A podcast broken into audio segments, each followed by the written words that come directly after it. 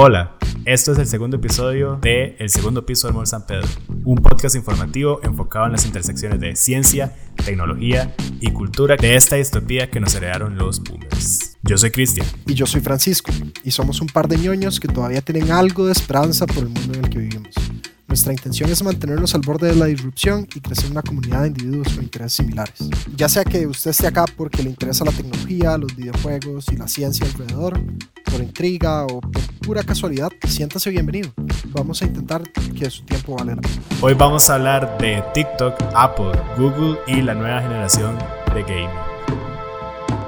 Y para empezar con un tema no tan importante, pero igual de bastante relevancia cultural. Apple recién anunció su nuevo evento donde se rumora que va a anunciar no los iPhones, pero su nuevo iPad, que va a tener el mismo diseño del iPad Pro, solo que en forma del iPad Air, y sus Apple Watches. Históricamente Apple siempre ha sacado sus iPhones o siempre ha anunciado sus iPhones en septiembre y debido al COVID parece que eso no va a pasar pero tiene un montón de productos que tiene como ya atascados las computadoras con su nuevo chip que deberían estar saliendo este año pero no ha anunciado, nuevos AirPods en forma de auriculares, AirTags, HomePods y por supuesto los nuevos iPhones que aún no sabemos absolutamente nada. Entonces creo que lo que va a pasar es que vamos a tener como mini eventos de anuncios que van a estar aquí hasta que termine el año y pues vamos a estar recibiendo un montón de nuevos productos que van a costar casi el doble aquí en el país creo que Apple es como Nintendo, y al final del día los más saben que ellos no tienen que construir demasiado hype, solo saben que tienen una fórmula que funciona y que los productos se venden solos.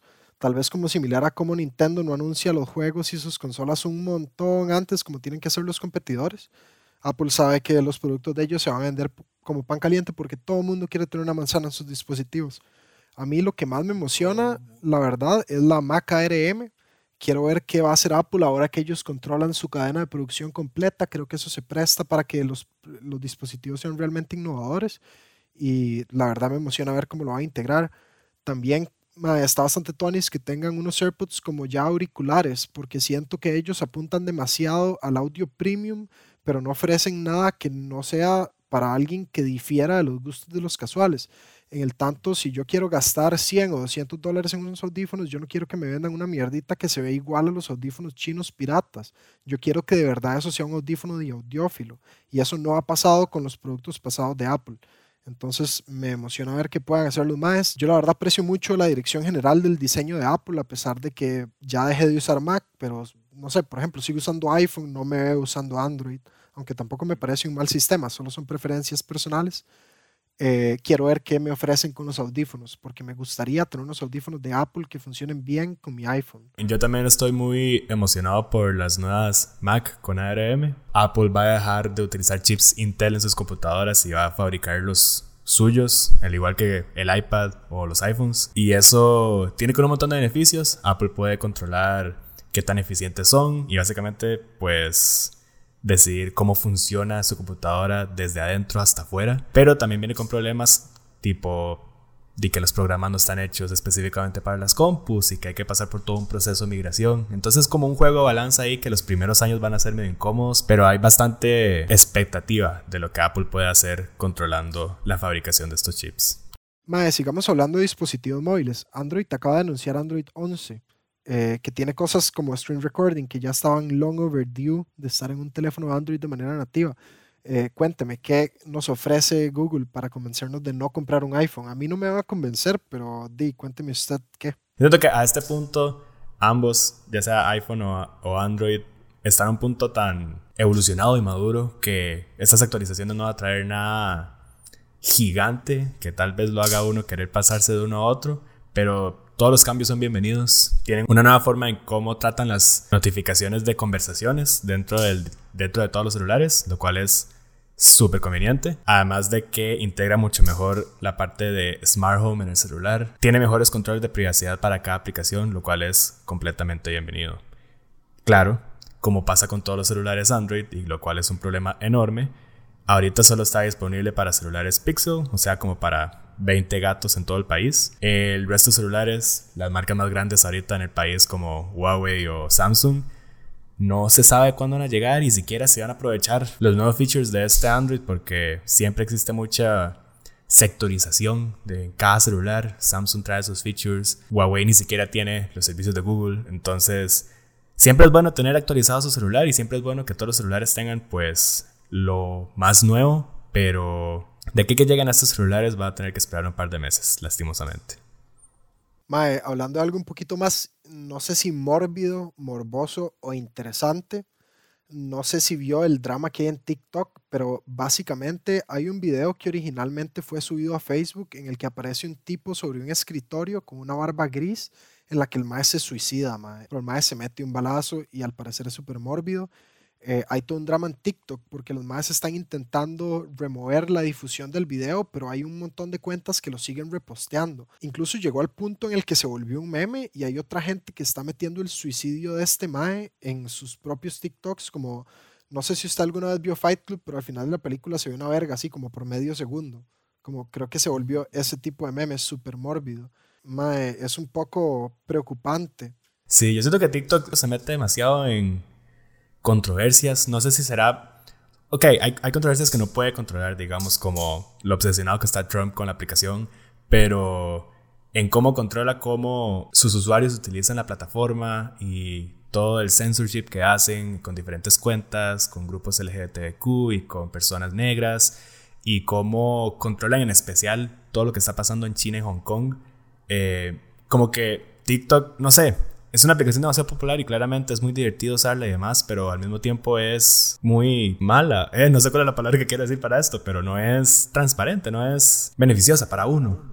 Mae, sí, bueno, empezando porque TikTok es probablemente una herramienta de propaganda para el Partido Comunista Chino, que bueno no es. Eh, creo que para ellos es mucho más difícil en general controlar el contenido por la manera en la que funciona el algoritmo en el tanto redes como Facebook, Instagram, por ejemplo, son un montón más comerciales. Y si usted se mete a Facebook, la verdad es que en su feed lo que va a salir es solo la gente más famosa que usted siga, a menos de que usted no siga como gente famosa del todo.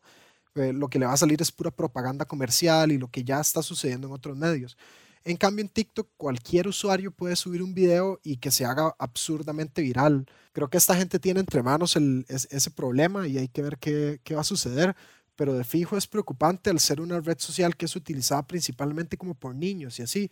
Ya habían habido unas controversias pasadas en las que hablaba como la sobresexualización de TikTok estaba siendo un toque nociva para el público más joven, porque es súper fácil entrar a TikTok y lo que se dan son un montón de bailes sugerentes y así, que son varas que uno dice como, madre, qué putas, o sea, yo nunca he entrado a Facebook y, y, como sin buscar algo así de mórbido lo he encontrado y en TikTok estas varas pasan por arte de magia.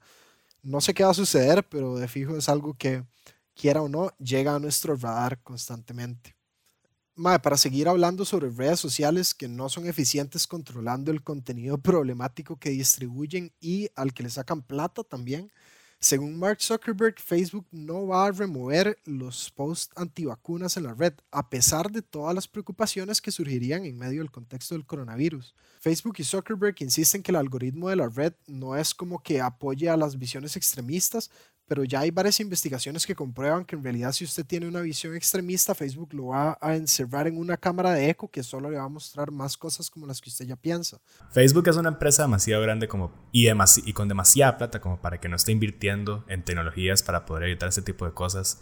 Ellos saben, ellos tienen que saber que son medios de propagación de desinformación a niveles gigantescos. Vea todo lo que pasa en Estados Unidos y que no hagan nada es pura negligencia y claramente ellos tienen intereses de por medio, plata, política o demás, pero que sigan con estas actitudes pues debería ser castigado de cierto modo y no hay nada pasando. Entonces a mí siempre me genera como esa eh, inseguridad, incertidumbre o falta de confianza con Facebook en general de consumir noticias y estar recibiendo información ahí porque todo es demasiado, no sé. Madre, los gobiernos ya saben que son bastante problemáticos. Ellos han tenido que rendir cuentas en Europa y en Estados Unidos y en ambas ocasiones Zuckerberg ha mentido la primera vez al Congreso y luego a la Unión Europea. Entonces yo creo que esto es como ver al supervillano armando su plan y solo nos queda observar qué putas quiere hacer Zuckerberg y ma, dejar de apoyar la plataforma. Hay muchas maneras diferentes de consumir contenido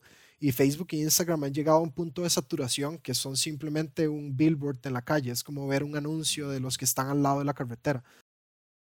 Hablemos de videojuegos. ¿Qué sucedió esta semana? Nintendo de la nada esta gente nada más está sacando juegos así cuando se les pega la gana en Twitter, decidió anunciar Hyrule Warriors Age of Calamity, que es la precuela a Breath of the Wild, al menos en el departamento de historia, porque el gameplay es totalmente diferente. Me tiene demasiado emocionado porque Breath of the Wild en serio es como de los juegos que más he disfrutado jugar en mi vida. Y saber que no solo va a haber una secuela, sino que acaban de lanzar una precuela y hay un montón de contenido y puedo jugar con todos los personajes y el estilo y el diseño del juego sigue siendo pues el mismo y poder revisitar la historia y tener más contenido pues me hace demasiado feliz como fan de, de Breath of the Wild y no puedo esperar para gastar 38 mil pesos en esa carajada. y además, Nintendo esta vez está dejando que Koei Tecmo manosee la historia, que es algo que yo no me esperaba. El último Hyrule Warriors era un juego muy de gameplay, poco de historia. Entonces, el hecho de ver que esta vez los dejaron de verdad abarcar a profundidad la historia de la calamidad de Ganon en Hyrule va a ser bastante interesante y refrescante. Sobre todo porque vamos a poder jugar con los campeones y Zelda matando hordas gigantes de enemigos y bueno, mae, sí, esto es uno más para el gran lineup que nos tiene Nintendo para Navidad. Y para terminar de hablar de gaming, el tema más importante y grande de esta semana, Xbox. A las 4 de la mañana en su Twitter decidieron anunciar el precio del Xbox Series S a 299 dólares. Y un día después, el día de hoy, el día que estamos grabando este episodio, el día del 25 aniversario de PlayStation, Xbox decidió anunciar el precio de ambas consolas 500 dólares para la serie X, 300 dólares para la serie S y la fecha de lanzamiento, el 10 de noviembre. Mae, yo estoy particularmente interesado en el Xbox Series S porque desde mi punto de vista el Series S con Game Pass es el mejor bundle de valor que nos ofrece la siguiente generación. Como que si yo me pongo a ver el precio de un Xbox Series X y un PlayStation 5, más allá de los specs, no hay nada que me anime a comprarlo. Ninguno me está ofreciendo algún juego que diga, ah, mae, yo compré una consola por eso. Ahí está Spidey, ahí está Demon Souls, pero ninguno es nada nuevo. Y de, no sé, Ratchet Clank va a salir en 2021, quién sabe cuándo. Entonces, por ahora, creo que ese va a ser el caballo de Troya que va a tener Microsoft para ganarse al menos el inicio de la generación. Yo estoy seguro que PlayStation va a vender muy bien, porque ya el catálogo es muy fuerte y va a ser retrocompatible pero creo que toda la gente que, por ejemplo, tiene solo un Nintendo Switch va a ver en el Xbox Series S una gran manera de entrarle a third parties como Cyberpunk, por ejemplo, que fijo no va a correr al menos en los Switch actuales.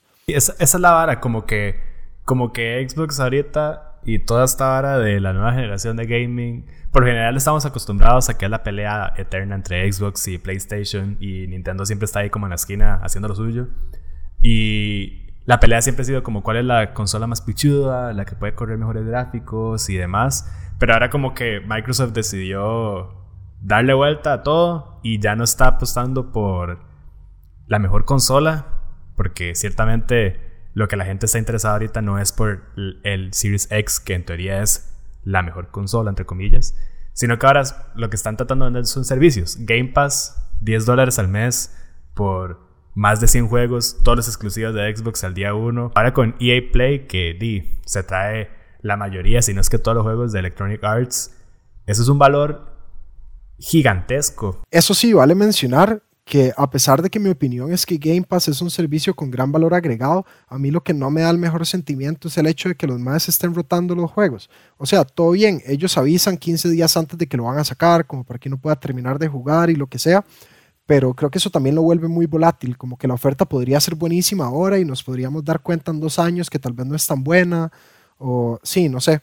Igual sí me da un buen sentimiento, creo que Microsoft va a hacer el esfuerzo por tener una buena oferta en Game Pass. Eh, hay que ver si meten Cyberpunk, por ejemplo, porque con un juego como Cyberpunk en Game Pass, yo creo que ganan la generación. Yo, yo creo que esto es un momento, yo creo que este momento es un punto pivotal y que Microsoft lo sabe porque PlayStation ya tiene muchas de sus IPs muertas.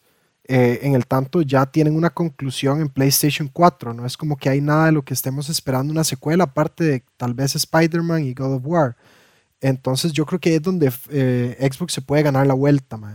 Además de eso, creo que por el contexto socioeconómico, la mayoría de compras de consolas se van a reducir al precio. Entonces, ¿qué pasa? Que si usted quiere un Play, tiene que pagar de 450 a 550 dólares y además de eso pagar 60 o hasta 70 dólares por juego que sale, mientras Microsoft a usted le, ofrece una mano amiga dándole una consola que no corre a 4K, pero rescala 4K, que corre todo con ray tracing a la misma calidad y que usted no tiene que pagar el full precio por los juegos, sino que cuando sale el FIFA nuevo usted lo tiene ahí con EA. Yo creo que eso va más como por la conversación de lo que hay que esperar tal vez como para tener una decisión más unificada es ver qué juegos ofrece Game Pass. ¿Me va a ofrecer algún juego como Call of Duty?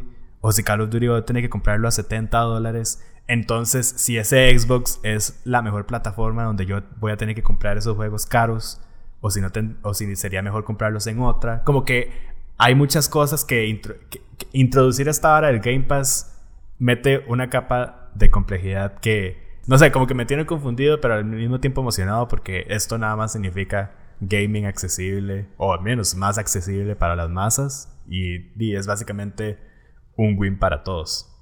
Bueno, eso es lo que tenemos por contarles a estas alturas de la semana.